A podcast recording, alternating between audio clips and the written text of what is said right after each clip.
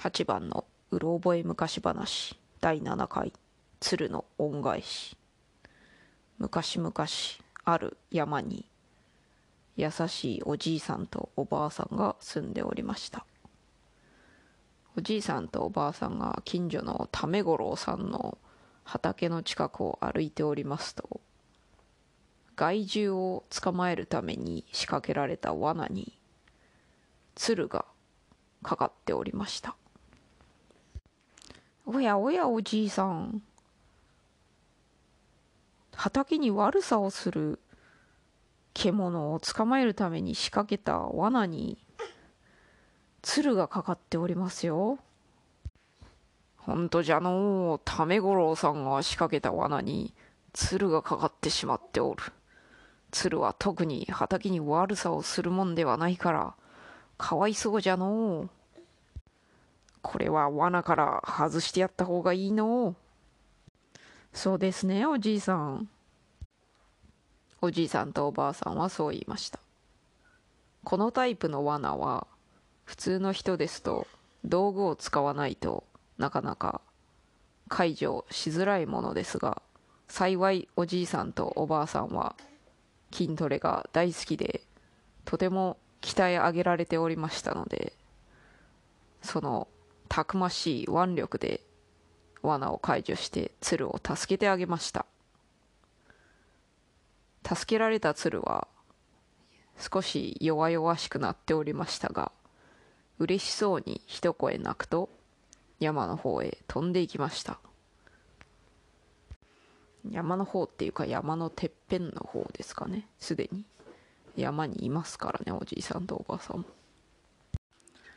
その後おじいさんとおばあさんが家に帰ってしばらくしたところ家の戸をトントンと叩くものがあります。おじいさんとおばあさんは誰だろうと思って戸を開けました。すると戸を開けた先にいたのは鶴でした。おじいさんおばあさんこんにちは。私はこの間助けていただいた鶴でございます。おじいさんとおばあさんにお礼がしたくてこうやって訪ねてきました。おじいさんとおばあさんは鶴がしゃべるのでびっくりしました。おやまあこないだ助けた鶴じゃないか。君は言葉をしゃべれるんだね。すごいね。そうなんです。私山の神様にお願いしてこうやって人間の言葉を喋れるようにしてもらいました。そしてねさらに人間の姿に変身することもできるんですよ。ほら見てください。そう言って鶴は人間の姿に変身しました。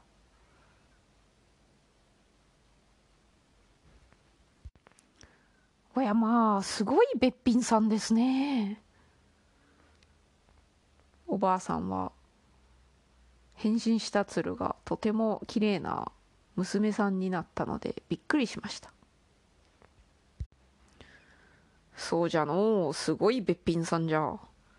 でもそんなに美しいと変な輩に絡まれるかもしれんからむやみやたらと変身するもんでもないかもしれんぞ。必 必噛んでしまったの変身するのは必要な時本当に必要な時だけにしなさい。おじいさんはそう忠告しました。鶴もそれに承諾しました。子供のいなかったおじいさんとおばあさんはこのやってきた鶴を大変可愛がり鶴子という名前を付けましたそしてこの鶴子はおじいさんとおばあさんの農作業やら何やらをよく助けたり手伝ってくれたりしました。おじいさんとおばあさんは優しい人たちだったのでその後もちょいちょい他の動物を助けたりしていましたがその動物たちもまた山の神様に力を与えられて喋れるようになりおじいさんとおばあさんを助けに来るようになりました。そういうわけでおじいさんとおばあさんの家には多くの動物が居座りそして手伝うようになりました。おじいさんとおばあさんはこの動物たちをみんな子供のように可愛がり末永く幸せに暮らしました。めでたしめでたしおしまい。